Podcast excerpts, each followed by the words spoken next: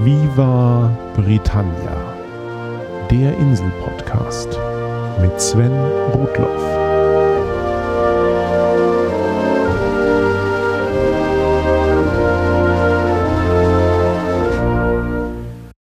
Herzlich willkommen zu Folge 50 von Viva Britannia, dem Podcast über Großbritannien und die Briten. Nur geht es dieses Mal gar nicht um Großbritannien oder die Briten. Bei Folge 25 möchte ich diese letzte Sendung des Jahres nutzen, um einmal kurz zurückzublicken und mich bei all denen zu bedanken, die dieses Projekt hier möglich machen. Im Jahr 2014 hat sich Viva Britannia schön weiterentwickelt. Technisch hat sich schon einiges zum Jahresbeginn getan.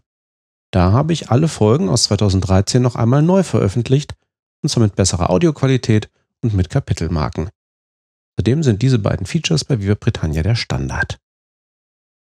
Mittlerweile produziere ich meine Podcasts mit einem Tascam US 800 Audio Interface.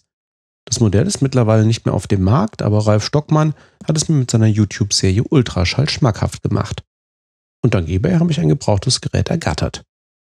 Überhaupt hat mir Ralf mit seinem Ultraschallprojekt wie vielen anderen Podcastern die Angst vor der sehr mächtigen und standardmäßig sehr hässlichen Audiosoftware Reaper genommen. Inzwischen möchte ich dieses Setup aber nicht mehr missen insbesondere bei Aufnahmen mit mehreren Sprechern. Eine weitere technische Neuerung kam im Mai. Seitdem gibt es für Besitzer von Android-Geräten eine eigene Viva Britannia App. Die ist kostenlos und lädt automatisch die jeweils neueste Folge für den zeitsouveränen Hörgenuss. Diese App verdanken wir der Initiative von Tobi Bayer vom Einschlafen-Podcast und der Arbeit von Daniel Ö, dem Macher des Android-Podcatchers AntennaPod. Ich musste nur noch ein wenig selbst Hand anlegen und fertig war ein neuer Weg zu Viva Britannia mit möglichst niedriger Einstiegshürde. Was hat sich inhaltlich getan? Wie geplant habe ich in diesem Jahr 25 weitere Folgen veröffentlicht. Einer davon ist diese Dankeschön-Episode. Drei waren Gespräche mit Gästen, mit dem Ehepaar Williams, den Oxillas und mit Erik Wenk. Die beiden Sendungen Nummer 33 und 44 waren planmäßig die Bits und Bobs Lumpensammler-Folgen. Und mit Folge 48 habe ich gewissermaßen meinen ersten Reisebericht vorgelegt. Ansonsten konntet ihr euch hoffentlich über 18 bunt gemischte Themenfolgen freuen zu Land, Leuten, Kultur und Geschichte. Noch ein Wort zu den Interviewgästen. Ich hatte für dieses Jahr eine ganze Reihe von prominenten Vertretern zu Themen von der Insel angesprochen, seien es deutsche Komiker in Großbritannien, Botschaftsvertreter oder Sprecher von Kulturorganisationen. Aber leider sind alle meine Anfragen im Sande verlaufen. Falls ihr jemanden kennt, der eine besondere Verbindung zur Insel hat oder spannende Geschichten zu ihr erzählen kann, bringt mich gerne in Kontakt. Ansonsten ist zu den Folgen dieses Jahres noch zu sagen, dass sie merklich länger geworden sind. Hatte ich mich 2013 noch zwischen 15 und 20 Minuten pro Episode eingependelt, waren es in diesem Jahr eher 20 bis 30 Minuten. Die letzten Gespräche waren sogar über 40 Minuten lang. Ich will aber keineswegs den Weg einiger typisch deutscher Podcast-Formate weitergehen und regelmäßig lange Sendungen produzieren. Ein Interview darf sicher gerne mal länger sein, aber ich persönlich mag Formate, bei denen ich eine Folge in einer oder maximal zwei Fahrten zwischen Wohnung und Arbeitsstelle durchhören kann. Wer mich zwischendurch dann doch einmal drei Stunden lang am Stück hören möchte, und zwar ohne Skript, der kann ja dem Psychotalk lauschen. Von dem haben Alexander, Sebastian und ich dieses Jahr immerhin auch sechs Folgen produziert. Und wie haben sich schließlich die Hörerzahlen von Viva Britannia entwickelt? Die haben sich dieses Jahr unglaublicherweise noch einmal fast verdoppelt. Eine neue Folge wird in den ersten vier Wochen nach Erscheinen etwa 14.000 bis 16.000 Mal heruntergeladen. 2013 kam Viva Britannia noch auf insgesamt rund 300.000 Downloads und 2014 werden es gut 600.000 Downloads sein. Irgendwann im Januar oder Februar 2015 sollte ich den millionsten Folgen-Download verkünden können. Wahnsinn. Und dann war da ja noch das Buch. Im Dezember war ich mir mit meinem Verleger Jens Bäum handelseinig. Zu Neujahr haben wir es angekündigt und am 1. März feierte es bei einer Lesung in Hamburg Premiere. Das erste Viva Britannia Buch mit den aufbereiteten Inhalten des Jahres 2013. Viele Hörer hatten es vorbestellt und die erste Auflage ist mittlerweile ausverkauft. Eine zweite, leicht korrigierte Auflage ist in Vorbereitung. Aber neben euch treuen Hörern will ich mit dem Buch natürlich noch eine ganz andere Zielgruppe erreichen. Eure Freunde und Bekannten oder überhaupt Großbritannien Interessierte, die eben keine Podcasts hören und mehr auf das schriftliche Medium stehen. Wenn ihr so jemanden kennt, verschenkt das Viva Britannia Buch gerne oder empfehlt es doch zumindest weiter. Ein guter Freund hat es kürzlich als eine ideale Klolektüre bezeichnet und das war durchaus als Kompliment gemeint. Trotzdem kommt dieses Zitat nicht auf den Klappentext für die nächste Ausgabe. Neben der Premierenlesung in Hamburg gab es im Mai auch noch eine zweite Lesung und ein Hörertreffen in München. Das alles war für mich eine tolle, wenn auch eine etwas seltsame Erfahrung. Denn wenn man es genau bedenkt, wo das Buch an sich eine Zusatzfunktion zum Podcast erfüllt, lese ich bei einer Lesung ja live einen Text, den ich so oder so ähnlich schon einmal gelesen im Internet veröffentlicht habe. Den Gästen bei der Lesung scheint das trotzdem gefallen zu haben.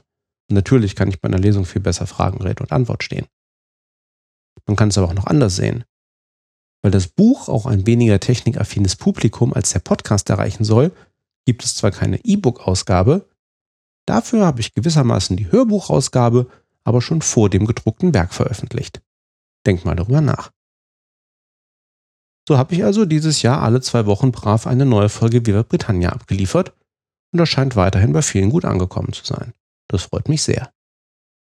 Daneben ist auch in meinem sonstigen Leben einiges passiert. Eigentlich hatte ich ja letzten November eine neue Arbeitsstelle in Hannover angenommen. Ich hatte mir vorgestellt, jeweils montags morgens von Düsseldorf nach Hannover zu fahren und donnerstags abends zurück. Das Wochenende würde ich dann wahlweise in Düsseldorf oder in Aachen bei meiner Liebsten verbringen. Alles nicht so wirklich ideal, aber wenigstens hat man während langer Zugfahrten und an einsamen Abend in Hannover Zeit, seinen Podcast zu schreiben und aufzunehmen. Das mit dem Podcast schreiben war auch prima, aber schon früh entdeckte ich, dass es mit dem Aufnehmen in Hannover nicht klappen sollte. Es halte einfach zu sehr in meiner Zweitwohnung. Die Rettung kam aber gewissermaßen durch ein Reorganisationsprojekt bei meinem Arbeitgeber, das dazu führte, dass ich meist ohnehin nur zwei Tage in der Woche in Hannover war, dafür zwei Tage in Essen und einen Tag im Homeoffice. So hatte ich zwar noch einen weiteren Standort mehr, aber dafür mehr Zeit im Rheinland und mehr Abende in meiner privaten Podcast-Kemenate. Ein weiterer Effekt dieses Reorganisationsprojektes, ab 2015 werde ich ganz offiziell wieder dauerhaft in Essen arbeiten. Parallel hat meine Liebste dieses Jahr auch eine neue Stelle in der Nähe von Düsseldorf angetreten und das alles hat dazu geführt, dass wir dort im September eine neue gemeinsame Wohnung bezogen haben. Während ich diese Zeilen schreibe, bin ich das letzte Mal in meiner Zweitwohnung in Hannover, um diese aufzulösen. Wenn ihr diese Zeilen hört, haben Anja und Sven in diesem Jahr erfolgreich die Anzahl ihrer Wohnungen von dreien auf eine reduziert. Halleluja. Die neue Wohnung ist auch schon einigermaßen eingerichtet und die letzten Kisten ausgepackt. Ansonsten war ich dieses Jahr wieder fleißig unterwegs. Im Februar ging es ein paar Tage auf Weinreise an die Loire unter anderem mit Christoph Raffelt vom Original verkockt Podcast und mit Holger Klein von Vrindt. Im April stand mal wieder die QED-Tagung in Manchester auf dem Programm. Was es damit auf sich hat, erzähle ich unter anderem Folge 7 von Viva Britannia zum Thema Wissenschaft.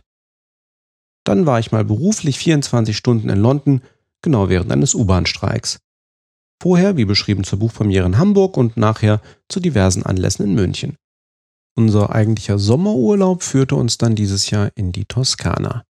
In der Folge habe ich dann erst einmal wieder 10 Kilo abgenommen und die auch bis jetzt gehalten. Drückt mir die Daumen, dass das so bleibt. Und dann war da noch der geschilderte Trip nach London Ende Oktober. Zumindest über die Feiertage lassen wir es jetzt erst einmal ruhiger angehen und bleiben in der Heimat. Weihnachten ist dieses Jahr ohnehin anders als in früheren Jahren. Ich in Folge 44 erwähnte, ist im September mein Vater überraschend verstorben. Er hatte zwar schon lange an den Spätfolgen von Diabetes gelitten, hielt sich aber trotz einer Rückkehr an die Dialyse immer wacker. Sein Herztod kam plötzlich. Großeltern habe ich auch keine mehr und weder ich noch meine Eltern haben Geschwister. So bleiben nun im engsten Familienkreis nur meine Mutter und ich übrig. Anstatt wie sonst über Weihnachten ein paar Tage in meiner Heimatstadt Fulda zu fahren, verbringt meine Mutter Zeit bei uns im Rheinland und lernt auch Anjas Eltern kennen. Und damit sind wir mitten auf dem Weg ins Jahr 2015. Nächstes Jahr bleiben wir beruflich und privat hoffentlich stationär. Das haben wir uns erst einmal verdient. Beruflich wird es dennoch nicht langweilig. Die nächste Reorganisation ist bereits angekündigt. Auch privat haben wir das eine oder andere geplant. Wie geht es aber mit Viva Britannia weiter? Wie gehabt. Ich habe wieder 25 Folgen im Kalender. Die meisten Themen stehen auch schon fest. Dennoch freue ich mich über Ideen für weitere Sendungen. Schreibt mir also gerne E-Mails oder hinterlasst mir Kommentare auf dem Blog, über Facebook oder Twitter. Bisher wurde ich für die Regelmäßigkeit von Viva Britannia immer wieder gelobt. Ich hoffe, dass ich das auch 2015 weiter durchhalten kann. Etwa alle zwei Wochen soll es eine neue Folge geben. Nur um Ostern herum gibt es vielleicht einmal eine längere Pause. Auch das zweite Viva Britannia Buch ist natürlich schon in Arbeit. Es soll die überarbeiteten Texte der Sendungen dieses Jahres enthalten und wird angesichts der umfangreicheren Folgen mit Sicherheit noch einmal deutlich dicker werden als das Erstlingswerk. Sobald das Buch vorbestellt werden kann und wann und wo die Premiere stattfinden wird, lasse ich euch natürlich frühzeitig wissen. Damit bin ich bei meinen Danksagungen für dieses Jahr angekommen. Für die technische Unterstützung noch einmal herzlichen Dank an Ralf Stockmann und das Ultraschall-Team für die Aufnahmeumgebung, an das Auphonic-Team für die Soundoptimierung und an das Podlove-Team für die einfache Veröffentlichung von Podcasts über WordPress. Wie immer auch einen herzlichen Dank an meinen zuverlässigen Hosting-Service Überspace. Für Inspirationen und Unterstützung aus meiner eigenen Podcast-Filterblase möchte ich danken meinem Verleger Jens Bäum, den Hoxillas, also Alexa und Alexander Waschkau, Sebastian Bartoschek, dem Butler Mirko Gutja mit dem Angegraben Podcast und seinem tollen neuen Projekt Das Geheime Kabinett, Holger Klein für seine diversen Vrind-Produktionen, unter anderem zusammen mit Chris Marquardt von Tips from the Top Floor zum Thema Fotografie, mit Sven Menke vom Kulinarikast zum Thema Kochen, alles Gute Sven, mit Christoph Raffelt vom Original verkorkt zum Thema Wein, mit Florian Freistetter von den Sternengeschichten zum Thema Wissenschaft, mit Andrea Diener von der FAZ zum Thema Reisen und mit Tobi Bayer zum Tagesgeschehen. Unbedingt erwähnen muss ich auch Schall und Rauch mit Alexander Waschkau und dem Hörsuppenkasper Christian Bednarek, Skeptics of a K mit Mike, Marsh und Alice, Little Atoms mit Neil Denny und Science for the People aus Kanada. Last but not least, vielen Dank an Nikolas und Reinhard vom Wissenschaftspodcast Methodisch Inkorrekt. Vielen Dank für alle eure Projekte, die mir sehr viel Freude bereiten und vielleicht sieht man sich auch 2015 mal wieder persönlich. Je öfter, desto besser. Danke an alle meine Freunde und Kollegen, die meine gelegentlichen Inselausschweifungen im Real Life so tapfer ertragen. Und ein ganz besonderes Dankeschön an meine Partnerin Anja, die immer zusehen muss, wie ich mehrere Stunden in der Woche für Recherchen oder Aufnahmen in meiner Kemenate verschwinde. Und das, wo wir jetzt sogar unter einem Dach wohnen. Zum Schluss gilt mein größter Dank natürlich euch allen, meinen Hörerinnen und Hörern dort draußen. Ich finde es immer noch unglaublich, wie viel Zuspruch mein kleines Projekt hier erfährt. Vielen Dank für euer treues Zuhören, euer Feedback, die zahlreichen Anregungen, für Flatterklicks und gelegentliche Überraschungspräsente. Bitte schickt mir weiter Ideen für Themen, empfehlt Podcasts im Allgemeinen und Viva Britannia im Besonderen weiter, schreibt mal eine iTunes-Rezension und kauft und verschenkt die Bücher. Euer Zuspruch bestärkt mich, mit Viva Britannia weiterzumachen. Daher ein umso deutlicheres Thanks for listening. Cheers and see you next year.